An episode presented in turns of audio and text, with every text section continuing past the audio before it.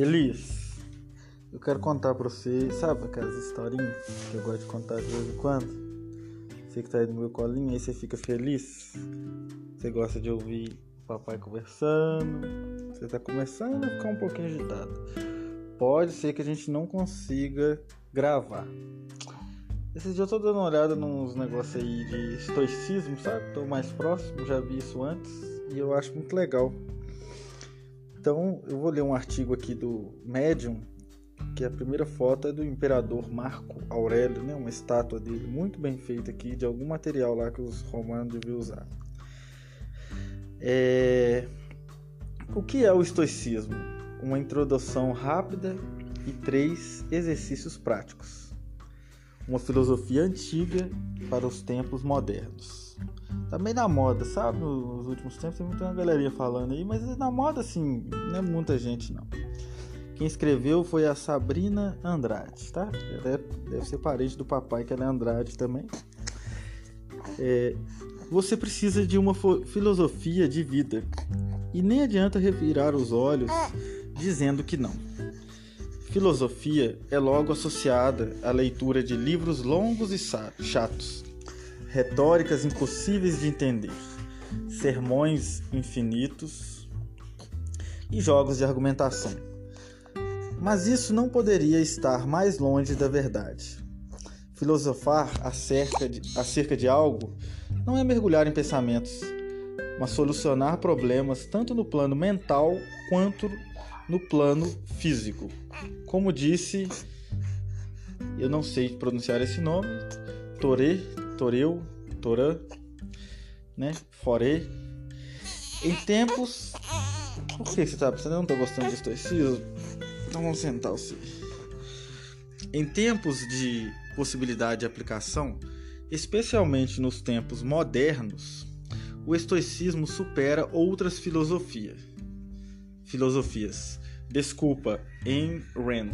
Em Rand é, é, a filosofia do egoísmo. É uma russa que foi lá para os Estados Unidos. Ela escreveu um livro que chama Revolta de Atlas, que é uns povos lá, sabe? É, lá nos Estados Unidos acontece alguma coisa que o comunismo supera tudo e todo mundo vira comunista. E aí tem poucos os empresários que restam. Aí tudo se revolta e vai para um lugar separado deixa a sociedade abandonada. É, é. O estoicismo foi utilizado por homens e mulheres há séculos para poder triunfar nas suas empreitadas e solucionar os seus problemas. Como disse Sêneca, um dos estoicos mais proeminentes, filosofia nos ensina a agir, não a falar. Origens na Grécia, popularização em Roma. Estoicismo é uma filosofia helenística com origens em Atenas, criado por Zenão de Sítio. Mas foi em Roma que o estoicismo floresceu através de praticantes como Epitetos, Sêneca, Cato e Marco Aurélio. O estoicismo afirma que as virtudes devem ser baseadas no comportamento ao invés das palavras. Muito foda isso, né, filha? Mais que ficar falando, você faz. Ou seja, Haja de acordo com o que você acredita e mostre que você é uma pessoa de virtudes. E que nós não controlamos e não podemos depender dos eventos externos. Devemos depender apenas de nós e das nossas escolhas. Então, Elis, essa parte é importante você pensar assim. Você não consegue controlar tudo, entendeu? Então, controla o que você pode controlar mas quando você vê que, que tá chovendo, não dá pra você fazer parar de chover. Né? Dá pra você pôr uma capa de chuva. E aí controla o que você pode controlar. A prática do estoicismo. Eu vou lá pegar o. Eu vou pegar o canguru. Não fica brava. Você quer andar? Nós vamos andar. Vou pausar aqui. Ah, vou pausar pra gente ir lá pegar. Que você agora só quer ficar em pé. É, você já tá levantando o pescocinho, fazendo uma força. Olha que brabeza. Vou pegar lá. Ó, se não levantar, eu sei como é que você fica. Vou pegar lá o canguru. Você tá satisfeito? Vou pegar. Então, Elisa, agora conseguimos colocar você no canguru de uma forma mais confortável, né? De modo que você fique mais em pezinha. O canguru nem é o canguru todo, é só o suporte dele. Fica amarrado na minha cintura. E você pode. É, você pode ficar aí mais sentadinho aí, né? E eu fico com a outra mão esquerda aqui segurando o celular para gravar. É, a prática do estoicismo reside em alguns ensinamentos centrais, cujo objetivo é nos lembrar que o mundo é imprevisível. Tudo está ok hoje, mas amanhã as coisas podem mudar. O estoicismo também nos lembra de quão breve o nosso tempo é e, portanto, devemos vivê-lo da melhor forma possível. Devemos ser firmes, fortes e estarmos no controle de nós mesmos. Devemos controlar nossos impulsos e confiar na lógica e na nossa capacidade de raciocinar. O estoicismo não é cheio de teorias complexas sobre o mundo que eu levaria três dias para explicar. Ele é composto de ensinamentos simples para nos ajudar a superar as emoções destrutivas e agir naquilo que podemos agir. Estoicismo é ação. Por ser uma filosofia aplicável, ele foi praticado ao longo de centenas de anos pelas mais variadas personagens: reis, senadores, imperadores, escravos, mercadores, pessoas comuns, escravos de empresas internacionais, políticos, seu vizinho. Não existe uma linha que pode separar quem pode ou não se beneficiar das práticas estoicas começando a praticar. Os estoicos sempre vão valorizar a ação em detrimento das palavras. Como você age mostra quem realmente você é. Portanto, não é de se espantar que o estoicismo tem exercícios práticos para alcançar a eustateia, tranquilidade, e eutimia, crença de si. Para começar a jornada de entendimento da filosofia estoica, três exercícios que você pode fazer agora. Reflexão matinal. Uma das práticas mais difundidas pelos estoicos é a reflexão matinal. Um dos melhores exemplos desse exercício é Meditações, por Marco Aurélio. O livro tinha como público apenas uma única pessoa, ele mesmo. Marco Aurélio, como bom estoico, escrevia diariamente para encontrar clareza e viver em paz. Só não sabemos se ele escrevia pela manhã mesmo. Vai que ele acordava mais tarde, né, Liz? Depois do meio-dia. Ao acordar, agradeça porque você acordou e tem um novo dia com oportunidades pela frente. Muitas pessoas não têm esse luxo. Depois, sente-se com seu jornal e pense sobre o dia. Nesse momento, não se trata de planejar o que fazer. Se trata de pensar como você irá viver o dia? Como você lidará com seus vícios e virtudes? Que conceito filosófico você irá aplicar? E ou que habilidade você irá praticar? Pense em como incorporá-los aos seus dias. Reflita sobre os possíveis problemas que você pode encontrar pela frente e como irá reagir a eles. Por exemplo, é muito provável que você fique preso a um engarrafamento. Você vai se irritar e xingar, ou você vai aceitar que aconteceu, manter a sua cabeça no, no lugar e ouvir um podcast ou audiobook. Por fim, lembre-se que você controla apenas a sua mente, seus pensamentos e suas escolhas. Todo o resto é incontrolável. A única coisa que você pode fazer é decidir como vai perceber os eventos que acontecem. Não é melhor percebê-los mantendo a calma e a tranquilidade do que gritando e arrancando os cabelos? Com certeza, né? O papai tenta ser. Tenta, porque às vezes a gente fica bravo, né? Mas com você não vou ficar bravo, tá? Tô sendo fazer bagunça. Não, para fazer bagunça também. Criança tem que fazer bagunça, né? Olhando de cima. Os estoicos lembram constantemente que a vida é efêmera e que tudo tem um fim. nós somos pequenos, nossos problemas são apenas relativamente importantes, mesmo que os encaremos como a coisa mais importante. Isso pode parecer um pensamento muito pessimista. Quem gostaria de pensar que não tem importância? Mas o objetivo é simples: nos lembrar que a única coisa que importa é o agora. Como fazer a melhor escolha agora para viver uma vida serena? Para sermos a pessoa que pudermos ser agora, para fazermos a coisa certa agora. Marco Aurélio disse que só precisamos de três coisas: certeza de julgamento no presente, ação para o bem comum.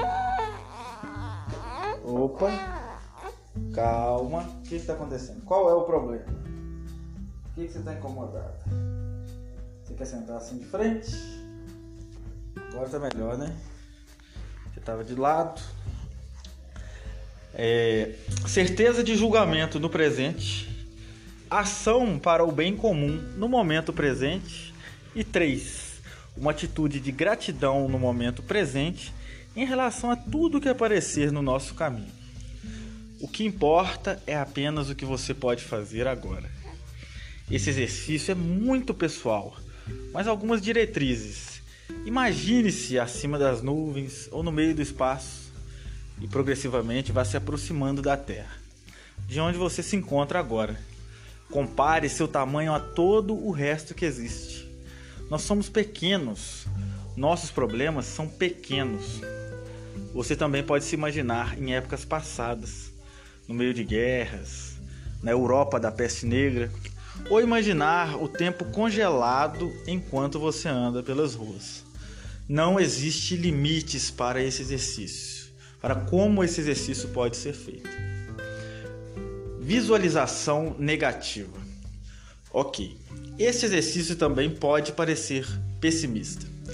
A ideia por trás dele não é fazer você se deprimir, mas fazer você perceber o quanto você possui e como sua vida é repleta de coisas que você não valoriza, porque as tem como garantidas. Isso se chama adaptação hedônica. A premissa do exercício é simples. Imagina que apenas coisas ruins aconteceram. Qual o nível de catástrofe que você pode imaginar? Vai depender da sua imaginação. Eles, eu vou até falar uma coisa que o papai costuma pensar, né?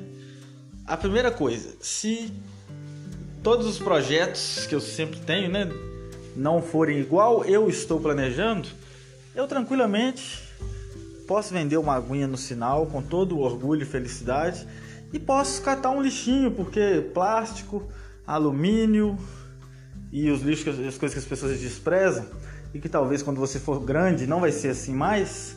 Hoje as pessoas jogam isso, papelão e etc, fora como se não fossem nada, né? E na verdade isso tudo pode ser reutilizado e voltar a produzir e, e é fácil vender. É... Enfim, aí eu penso assim, não saindo como eu quero, eu vou fazer isso tranquilamente, trabalhar dignamente e vou poder comer, não vou passar fome. E ainda, fubá é um alimento maravilhoso e barato. Dá para fazer broa é o milho em si, né? Dá para fazer broa, dá para você fazer o milho cozido, dá para você fazer uma farofa. Ontem o papai fez é, fubá suado, que é uma comida da culinária mineira. É, que é só o fubá, uns temperinhos, água e alguma coisa para dar um gosto, né? Eu coloquei pernil e ovos, ovos bem fritinhos e depois cortados em cima do fubá suado.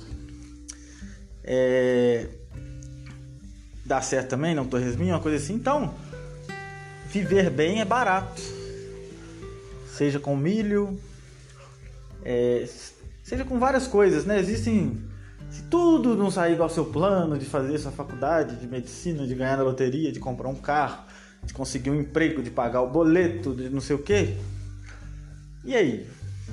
O que, que pode acontecer de pior, né? Eu acho que é isso que está querendo falar aqui. Então, vamos continuar a leitura.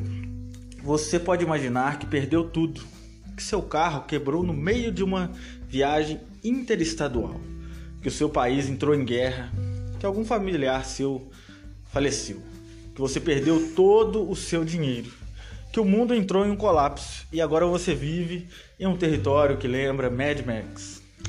Você também pode imaginar uma situação futura que pode dar completamente errado. Uma reunião com um cliente, uma palestra, uma viagem e as possíveis consequências. Uma coisa que o papai pode dizer sobre reuniões, né? Eu sempre vou para uma reunião e eu já fiz muitas, né? Não sei quantas. E eu sempre vou, eu me preparo e eu sempre penso que eu não estou suficientemente preparado. Sempre falta algum conhecimento. E muitas vezes a reunião vai para um lado totalmente diferente daquele que eu estava planejando, porque tinha problemas que deveriam ter sido discutidos antes, né? E, muitas vezes a reunião não era necessária, muitas vezes a reunião também não acontece. E a gente, o ser humano, envolve tantas preocupações para um determinado evento e, e não vai acontecer igual a gente pensa que vai. A gente pensando que é bom ou ruim, não vai acontecer igual a gente pensa. Agora, voltando à leitura aqui, lembre-se que isso não aconteceu. Sua vida não chegou a este ponto e você possui muitas coisas que os outros não têm. Reconheça quanta sorte você tem e comece a valorizar novamente. Lista de cursos, lista de leitura para os mais curiosos.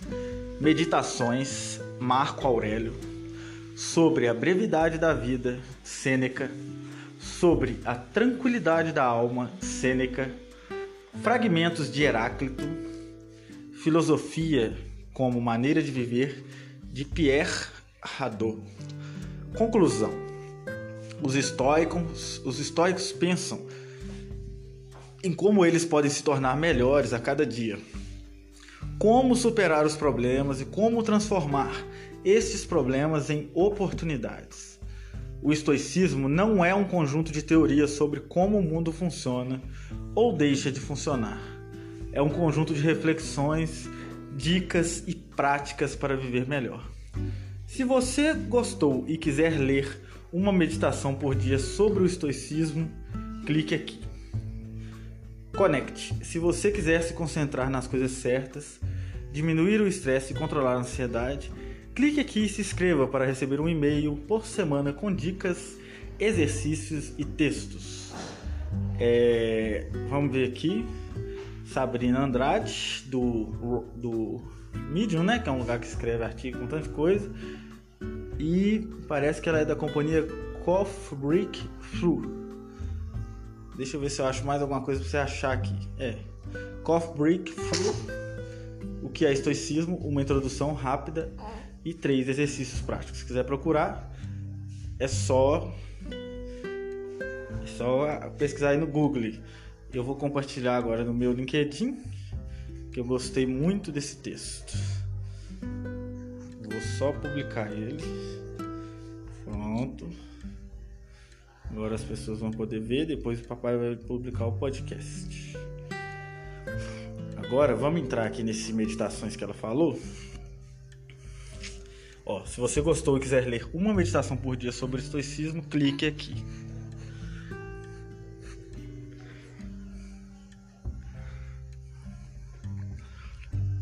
Coffee Breakthrough.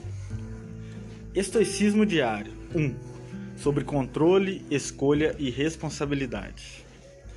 A principal tarefa da vida é esta: identificar e separar as questões de forma que eu possa claramente identificar quais são externas e não estão sob o meu controle e quais estão relacionadas às escolhas que eu controlo, onde eu, onde então eu olharia em busca do bem e do mal. Não para fatores externos incontroláveis, mas para dentro de mim mesmo, para as escolhas que são minhas. Epitetos. Tem um tanto de pensamento aqui. Tal. Quem quiser ler, é só entrar. Tem um tanto, não, tem três. Eu não vou ler mais não, porque já tem o suficiente. Agora eu quero falar, eu quero entrar aqui no site do Brasil Escola, que eu gosto de vez em quando, que aí vai falar uma coisa mais acadêmica. E deve ser curtinho aqui, vamos ver? Não é muito não, mas vamos ler também. Quem não quiser seguir, já deu para você ver até aqui coisa legal, né? E vamos seguir aqui a leitura até que a Elis talvez durma. Mas ela não tá muito para dormir não, sabe? Ela tá olhando aqui tudo, as plantinhas, o pé de manga da vizinha, as galinhas, as plantinhas aqui de casa, a bagunça da varanda, as roupas no varal, a máquina que tava lavando roupa e tá parada agora, não sei porquê. Vou olhar aqui. Tá de molho, tem um pregador lá no meio, por algum motivo ele caiu. Mas no mais tá tudo em ordem. Estoicismo. Estoicismo foi uma das correntes, tá aqui no, no site Brasil Escola. O estoicismo foi uma das correntes filosóficas do helenismo mais influentes da antiguidade. Essa escola de pensamento originou-se da cidade grega de Atenas, próximo ao ano 300 a.C. Embora seu fundador, Zenão, tenha sido um estrangeiro natural de Sítio, atual Lárnaca, na ilha de Chipre. O nome dessa escola originou-se do local em que esse pensador se reunia com seus discípulos, a saber, um pórtico do espaço público destinado à discussão política em Atenas, a Ágora. Em todas as suas três fases, a herança socrática é evidenciada. Características do estoicismo. O aspecto mais conhecido dessa escola de pensamento é sua perspectiva ética, baseada na indiferença, ataraxia em grego. Nela, a filosofia é entendida como um exercício e não como uma atividade meramente intelectual. Esses pensadores acreditavam que tudo o que existe estava sob a determinação de uma força cósmica harmônica. Eu vou voltar aqui que eu, eu, eu, eu boiei. O aspecto mais conhecido dessa escola de pensamento é sua perspectiva ética baseada na indiferença. Nessa filosofia, nela, a filosofia é entendida como um exercício e não como uma atividade meramente intelectual. Esses pensadores acreditavam que tudo o que existe estava sob a determinação de uma força cósmica harmônica e que a virtude estaria em viver em acordo com o seu desígnio. Os demais bens a que o ser humano possa aspirar, como saúde, contentamento e amizade, são secundários e não, não são essencialmente bons. De modo semelhante, noções típicas rejeitadas como enfermidade e inimizade devem ser evitadas. A recusa em deixar-se em deixar levar-se por sentimentos e desejos visa evitar que excessos sejam cometidos e fins supérfluos sejam valorizados. Só o que é incondicional pode ser considerado essencialmente bom ou mal. Preservar uma boa reputação é benéfico, mas não se deve lamentar amargamente sua perda, assim como a inimizade deve ser evitada, embora sua presença não diminua a felicidade. O nome estoicismo vem da palavra grega stoa, que significa pórtico, um corredor coberto e cercado por pilastras. A causalidade dos acontecimentos implicaria em um determinismo, perante o qual a única atitude virtuosa seria a aceitação, já que essas causas são externas e independem do querer a aceitação do destino seria compatível, contudo, com a vontade de fazer o bem, já que esta estaria no reino da interioridade. Essa escolha seria o caminho da felicidade, indicado já por Zenão, uma vez que o importante seria manter a coerência e não efetivamente atingir um fim externo pelas ações. Esses pensadores, especialmente na primeira fase, privilegiaram as sensações e rejeitaram o aspecto inteligível da teoria platônica. Nem todas as impressões, contudo, eram verdadeiras. O que chega por meio dos sentidos precisa ainda ser aquecido, podendo ser rejeitado como representação falsa ou conduzir à suspensão de juízos. Isso aqui eu lembro que é a musiquinha do Mundo Bita, que fala assim: desculpe mas eu sinto o que eu sinto. Então você ficar com raiva, você ficar triste, feliz, alegre, etc. Tudo isso aí você não controla muito, né? É, esses sentimentos. Mas aí depois ele fala: desculpe, mas eu sinto o que eu sinto. Desculpe, pois eu sinto o que eu sinto. Mas eu posso escolher o que fazer.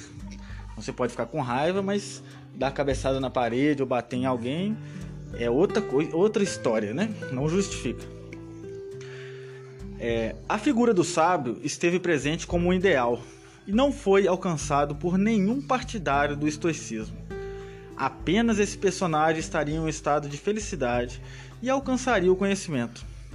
As pessoas são apresentadas, em geral, como vacilantes entre o vício e a virtude, sendo atraídas pelos desejos e sentimentos e precisando de ajuda para orientarem-se pela razão. Fases e principais pensadores do estoicismo. Grande parte do pensamento desses primeiros pensadores encontra-se acessível hoje apenas por meio de doxografias. Marco Túlio Cícero, por meio de doxografia, Marco Túlio Cícero, pensador e filósofo do século II a.C., e Lúcio, e Lúcio Mestre Plutarco, ensaísta grego que viveu 100 anos depois. São fontes relevantes. Embora adotem uma perspectiva crítica, embora abordem uma perspectiva crítica, o pouco que sabemos sobre a vida desses pensadores é apresentado no famoso Vida dos Filósofos Eminentes, de Diógenes Laércio. A primeira fase é marcada pelas reflexões de Zenão em Atenas. Ele é indicado como autor de mais de 20 livros, incluindo um escrito nomeado República, no qual defendeu princípios igualitários e foi o primeiro a afirmar a tese central da escola: a vida deve seguir a natureza. É sucedido por Cleantes de Assos, que defendeu o materialismo, afirmando inclusive que a alma é matéria. O último pensador dessa fase, da primeira fase, é Crícipo de Solos, cidade que se encontrava na região da atual Turquia. Interessante, hein? O povo dos elefantes lá, eu acho. A Grécia tem uma época lá que deu umas tretas, né, com o povo dos elefantes aí. Tem que ver isso aí. Eu acho que é na época do Alexandre o Grande aí que ele conquistou a treta lá. Que sistematiza a Pérsia, era a Pérsia, o povo dos elefantes que sistematiza os pensamentos do fundador dessa corrente filosófica e defende de ataques dos membros da Academia de Platão. É reconhecido por muitos pensadores antigos como um grande lógico e dedicou-se a estudar a relação entre proposições e a combater falácias. A segunda fase marca a entrada do pensamento estoico em Roma. Esse período começa ainda em Atenas, com Diógenes da Babilônia que é enviado em uma delegação para Roma em 155 a.C. Coçou aqui minha nuca. 155 a.C. E Panécio de Rhodes, que retomou alguns temas platônicos e influenciou o escrito sobre os deveres de Cícero.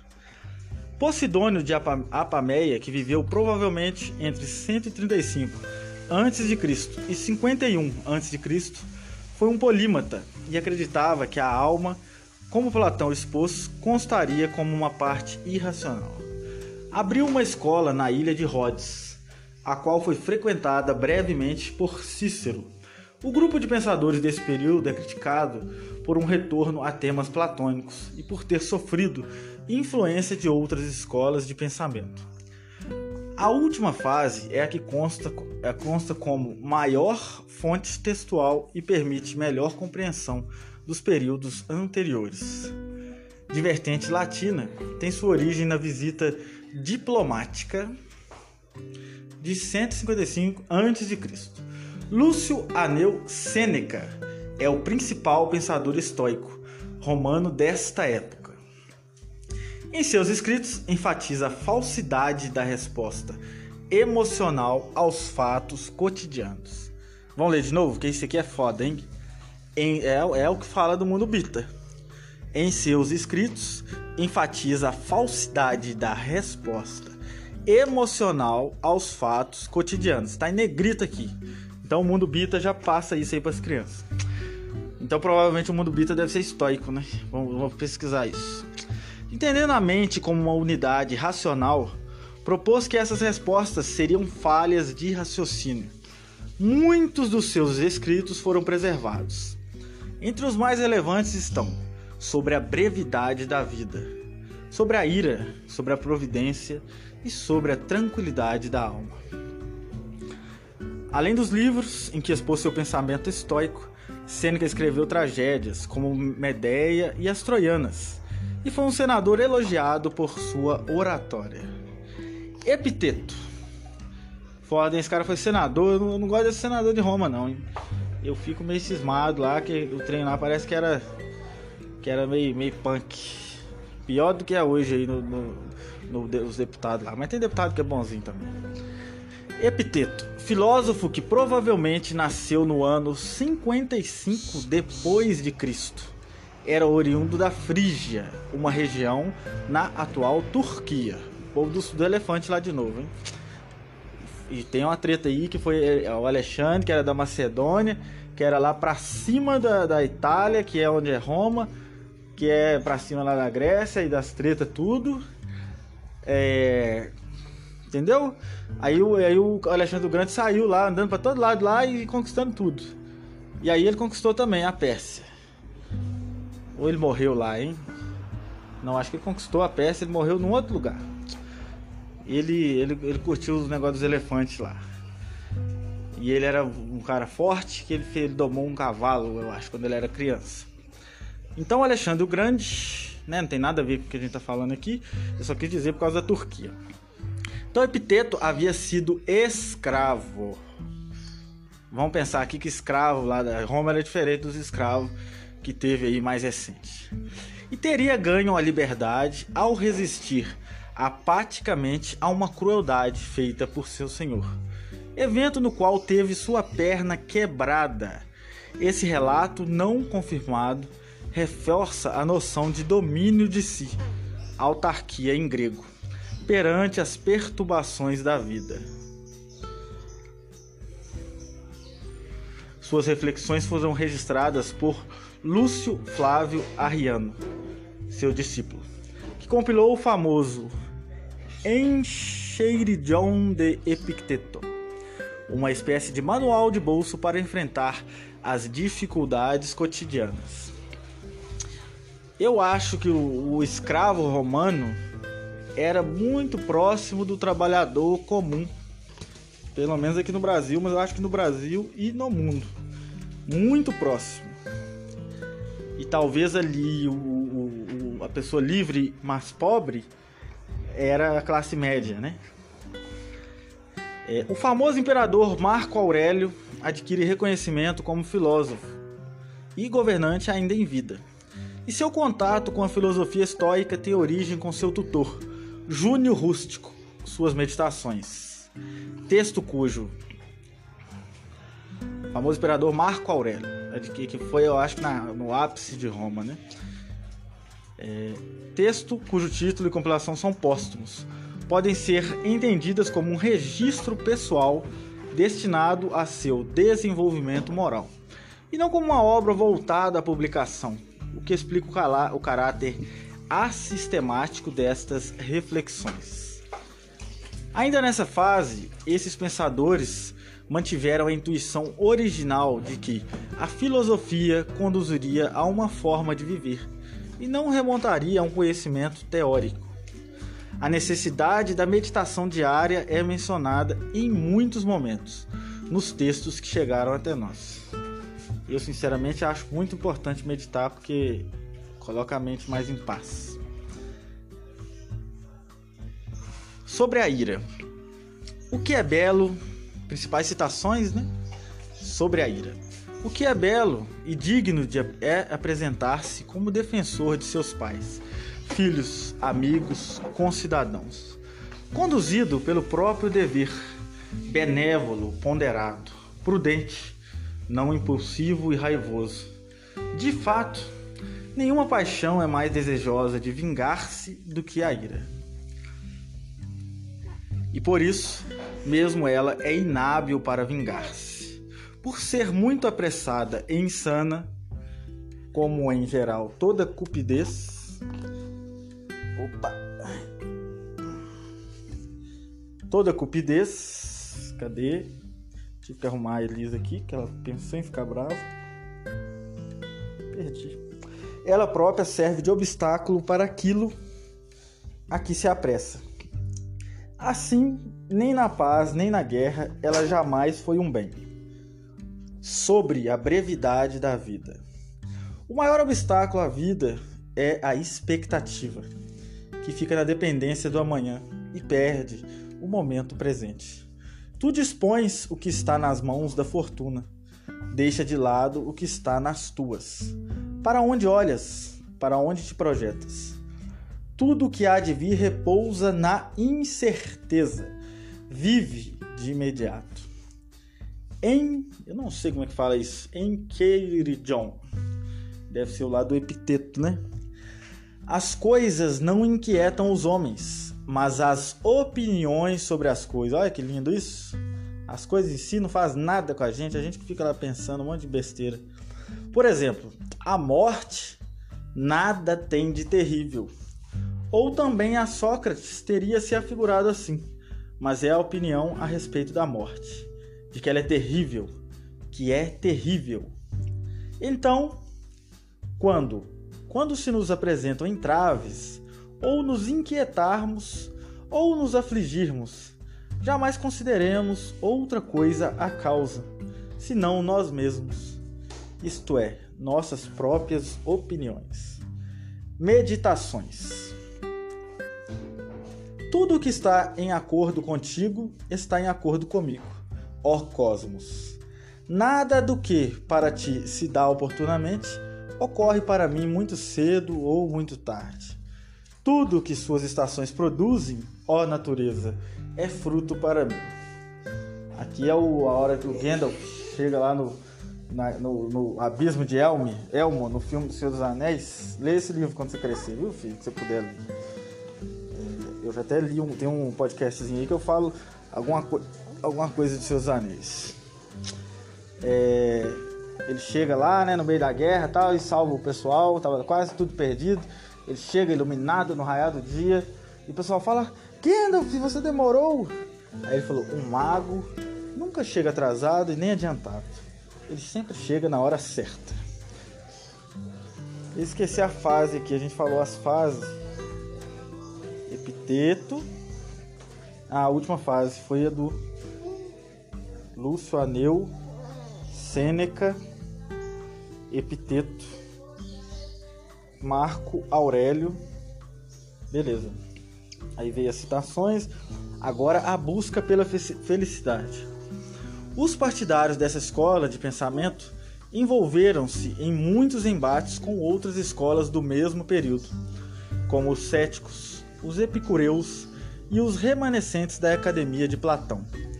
Em uma oposição direta ao epicurismo, recusaram as paixões ou prazeres como fontes de felicidade e consideraram que essas eram fontes de agitações que perturbavam a alma. A tentativa de adequar-se aos acontecimentos externos para satisfazer um desejo não seria um meio adequado de buscar a felicidade. Por isso, a felicidade estaria relacionada à aceitação do desígnio da determinação harmoniosa dos acontecimentos e a decisão pela escolha do que é incondicionalmente bom.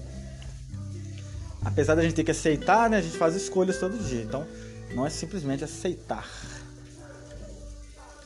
É... O resultado dessa decisão não precisaria ser refletido em conquistas exteriores.